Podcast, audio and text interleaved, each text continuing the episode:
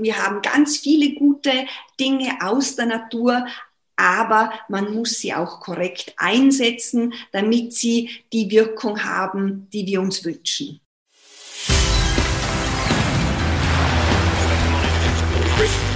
Gut zu wissen, der Erklärpodcast der Tiroler Tageszeitung. Ich begrüße euch zu einer weiteren Folge von Gut zu wissen. Ich bin Vanessa Grill und ich bin heute der Natur auf der Spur.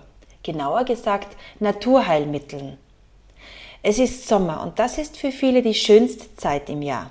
Urlaub, Baden und Wandern. Doch was so schön klingt, wird in Wirklichkeit manchmal von Säckenbissen, Sonnenbrand oder Reisekrankheit getrübt. Probleme, die sich aber mit Hausmitteln sowie Homöopathie schnell in den Griff bekommen lassen. Das sagt zumindest Friederike Mattis. Sie betreibt in Vorarlberg eine Praxis für Naturheilkunde, Ihre Tipps veröffentlichte Mattis kürzlich in einem kompakten Nachschlagewerk Natur wirkt. Und so heißt auch ihr Podcast. Herzlich willkommen, Friederike. Hallo, vielen Dank für die Einladung und ich freue mich auf unser Gespräch. Sehr gern. Doch bevor du uns deine wertvollen Tipps verrätst, noch fünf Fakten zum Thema. Sonnenbrand trotz Sonnencreme. Zwei Gründe für dieses bekannte Malheur sind eine lückenhafte und oft auch eine zu sparsame Anwendung. Laut einer Studie eines großen Herstellers sind bei Kindern durchschnittlich 7% der Körperoberfläche komplett ungeschützt. Und das, nachdem sie von den Eltern eingeschmiert wurden. Bei sich selbst vergessen Erwachsene besonders oft den Rücken. Mehr als ein Viertel der Österreicher holt sich jedes Jahr zumindest einen Sonnenbrand. Männer sind davon häufiger betroffen als Frauen. Kleinkinder besitzen einen wirksamen Schutz gegen Reisekrankheit. Und zwar so lange, bis sie beginnen sich zu bewegen. Mit zunehmendem Alter nimmt die Anfälligkeit für die Reisekrankheit zu. Neben den heimischen Gelsen beobachten die Experten auch die Verbreitung der Tigermücke. Diese kommt ursprünglich aus dem asiatischen Raum, wo sie auch als Krankheitsüberträger etwa von Dengueviren bekannt ist und im Gegensatz zu heimischen Gelsenarten auch tagsüber aktiv ist. Jede Stechmücke hat ihre Präferenzen Manche stechen am liebsten Amphibien wie Frösche und Loche, andere Vögel, die nächsten wiederum Säugetiere wie Menschen.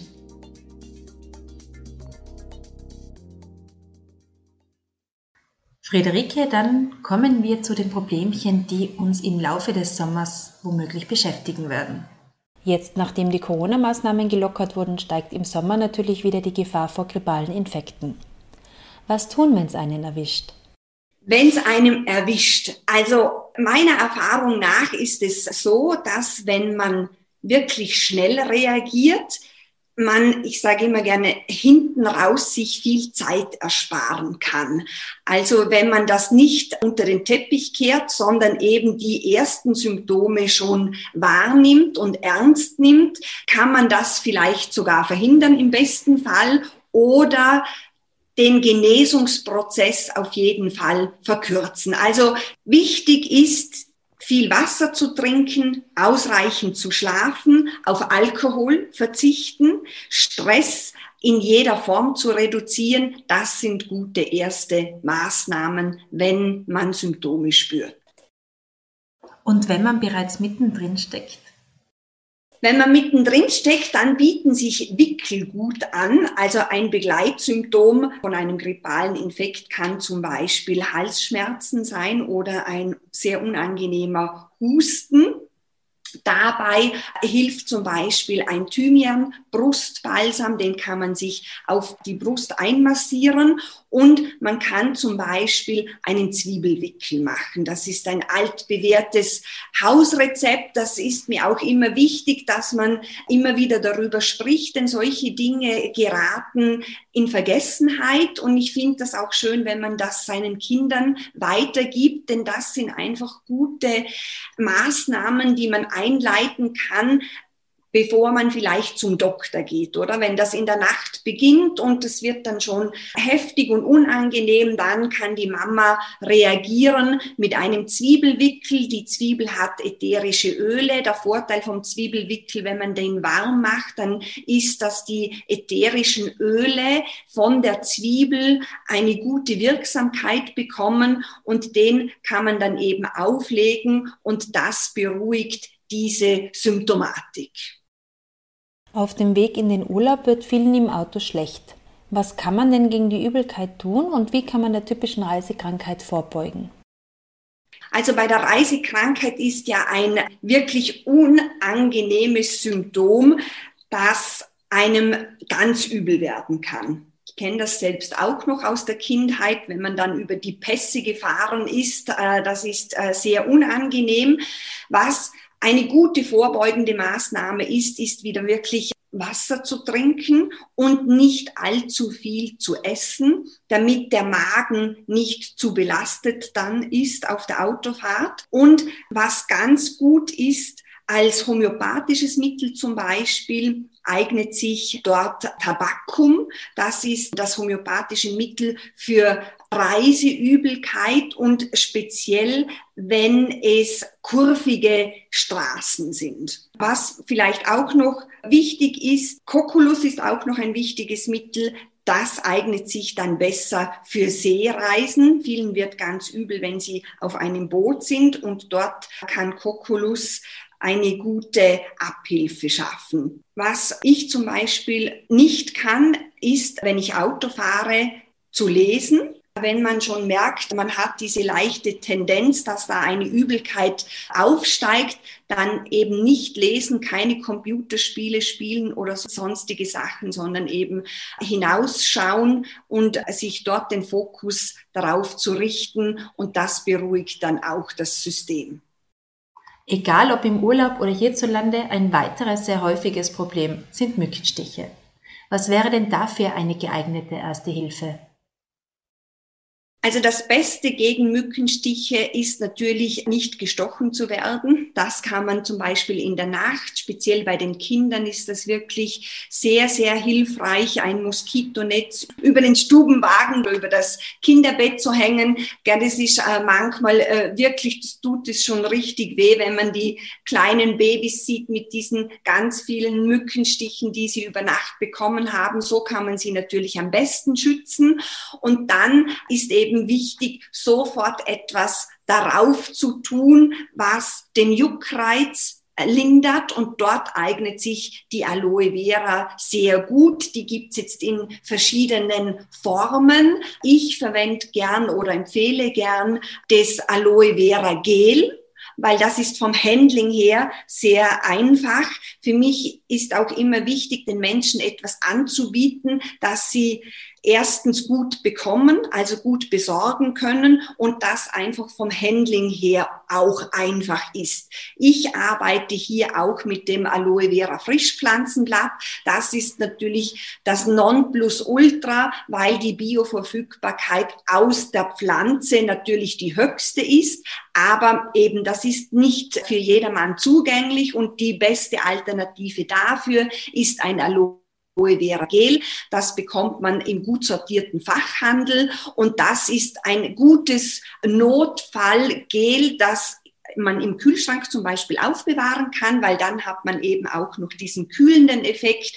Das lindert den Juckreiz, das, die Rötung reduziert sich und damit verhindert man dann auch, dass man anfängt zu kratzen, denn das Kratzen ist natürlich ganz ungünstig, weil dort dann auch Infektionen entstehen können, die Schwellung wird größer, es krustet. Also das kann man alles schon verhindern, wenn man eben dann gleich reagiert und das gleich so anwendet. Wenn es ein größerer Stich ist, dann kann man auch das Gel dick auftragen und kann es über Nacht oben lassen.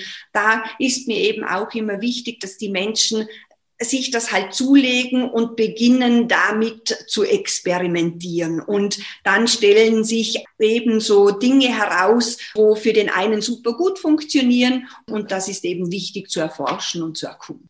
Was sollte denn beim Kauf von Aloe Vera Gel beachtet werden?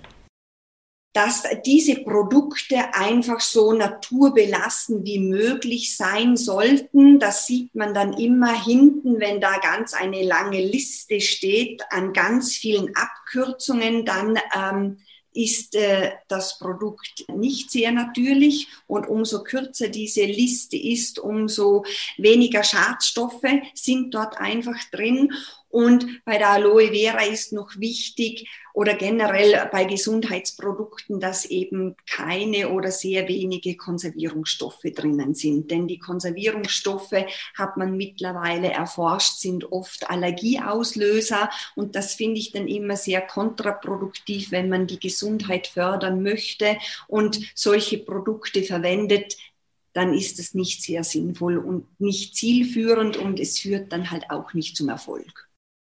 Wie lange ist denn eine angebrochene Aloe Vera Flasche haltbar ohne Konservierungsstoffe? Der Hersteller ist ja verpflichtet, ein Ablaufdatum anzugeben, an dem kann man sich orientieren. Aber natürlich ist es grundsätzlich schon so, dass wenn man etwas angebrochen hat oder angefangen hat, dann sollte man es halt wirklich dann auch aufbrauchen.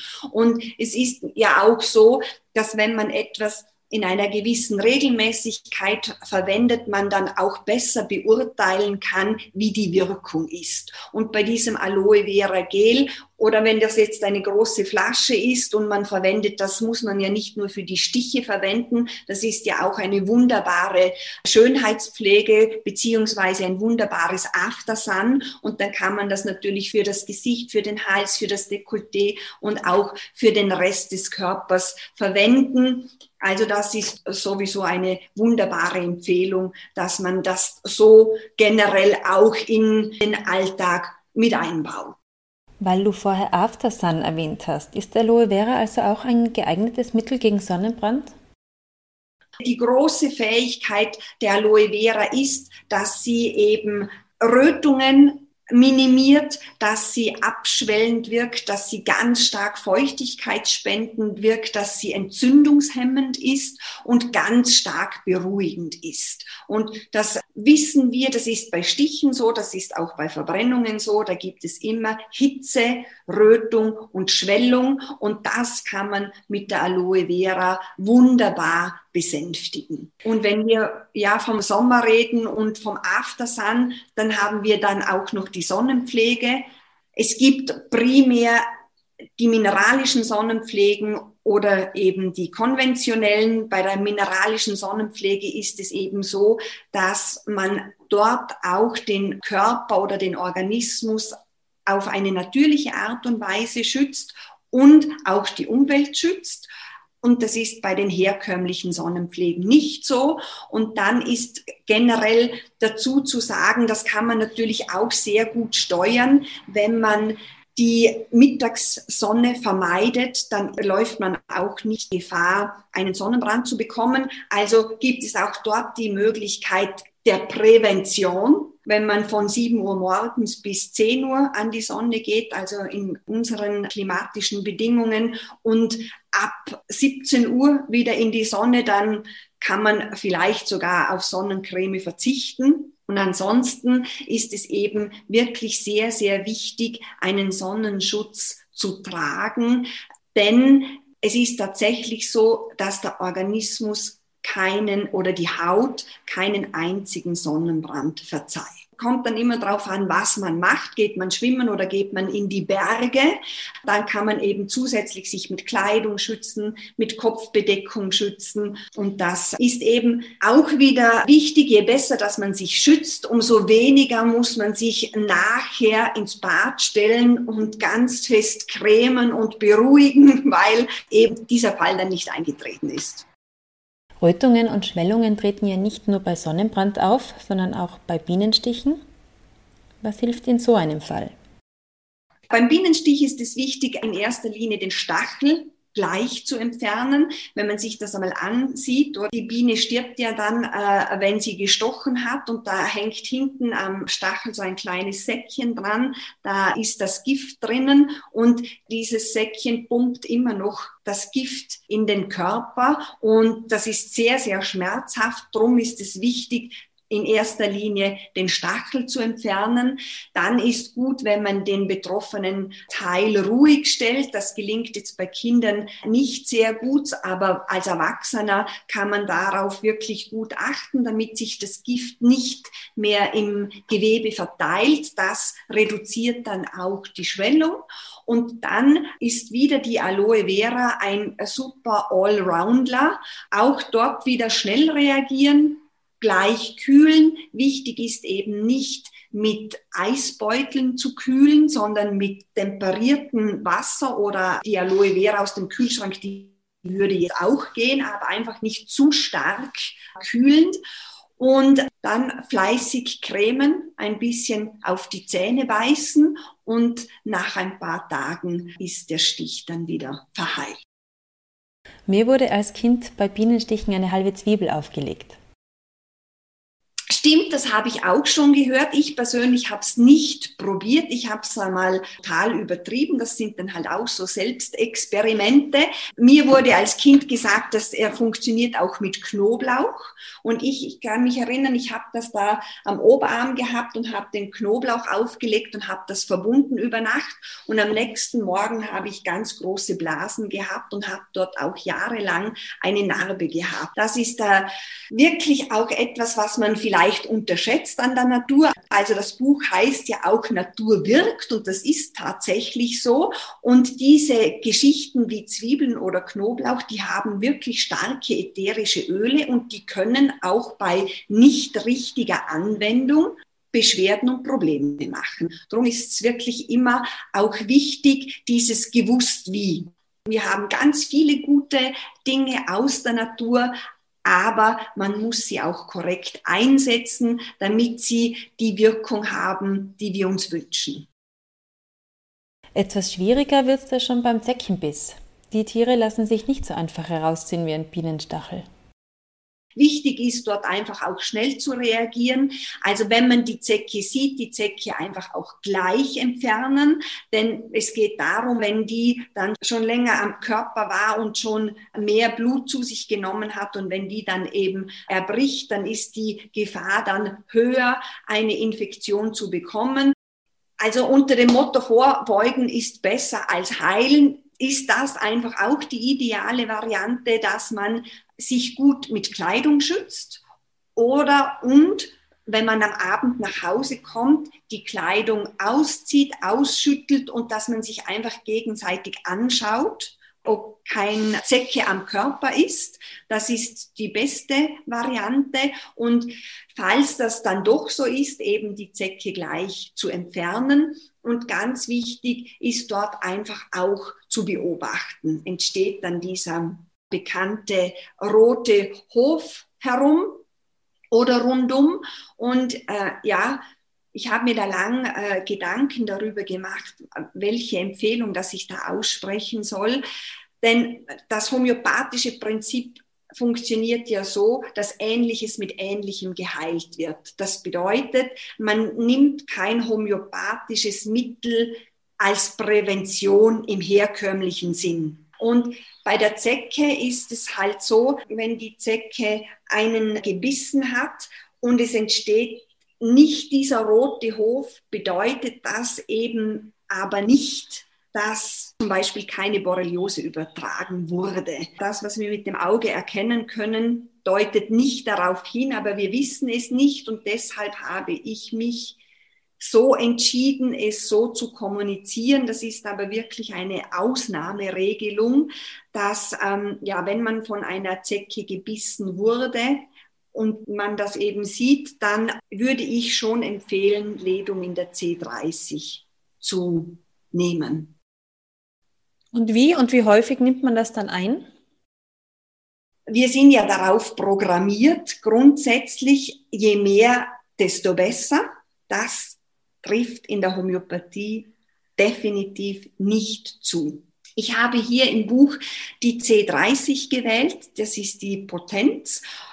Deshalb, weil auch ein Laie die Reaktion bei einer C30 beurteilen kann. Die ist einfach klar.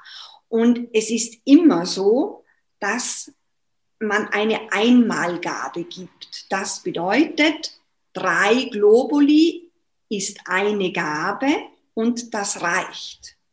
Und drei Globuli vielleicht auch noch zur Aufklärung.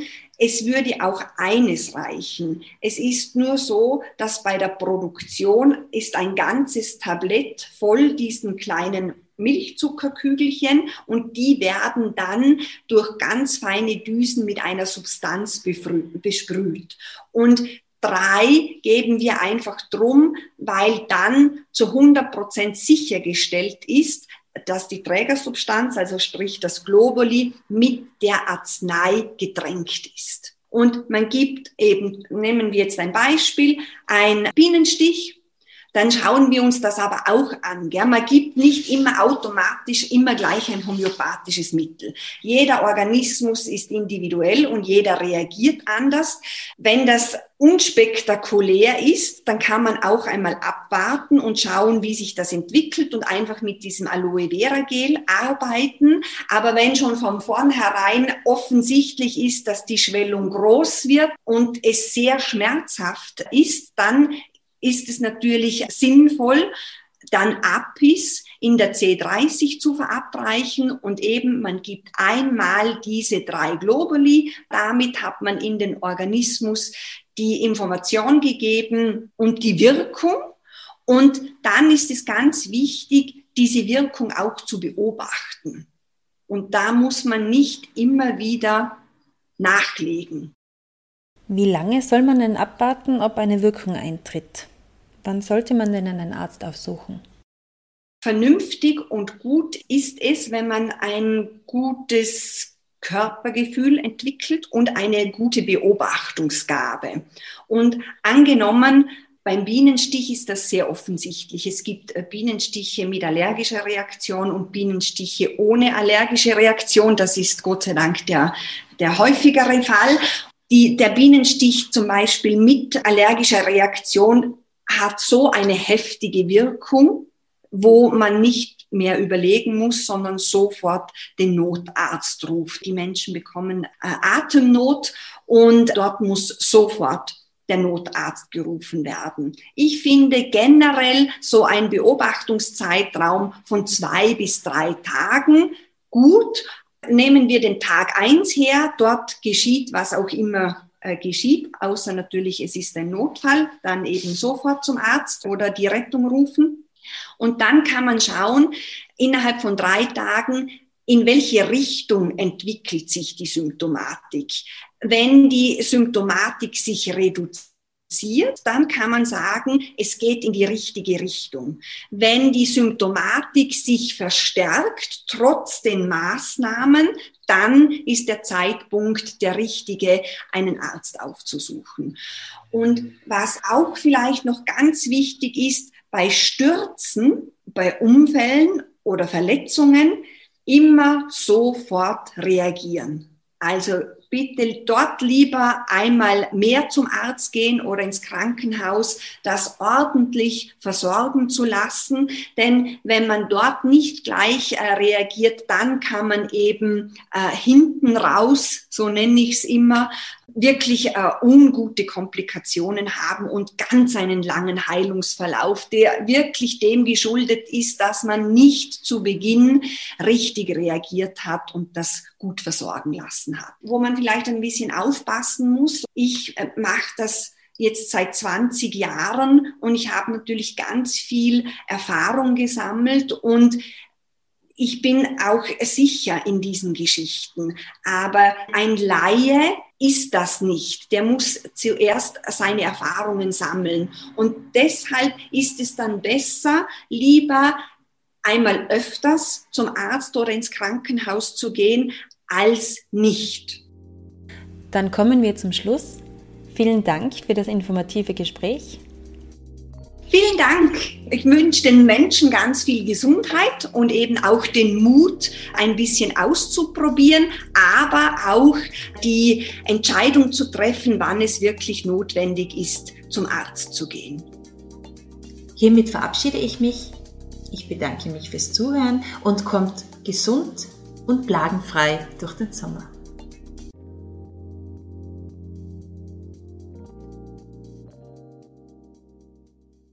Das war Gut zu wissen, der Erklärpodcast der Tiroler Tageszeitung.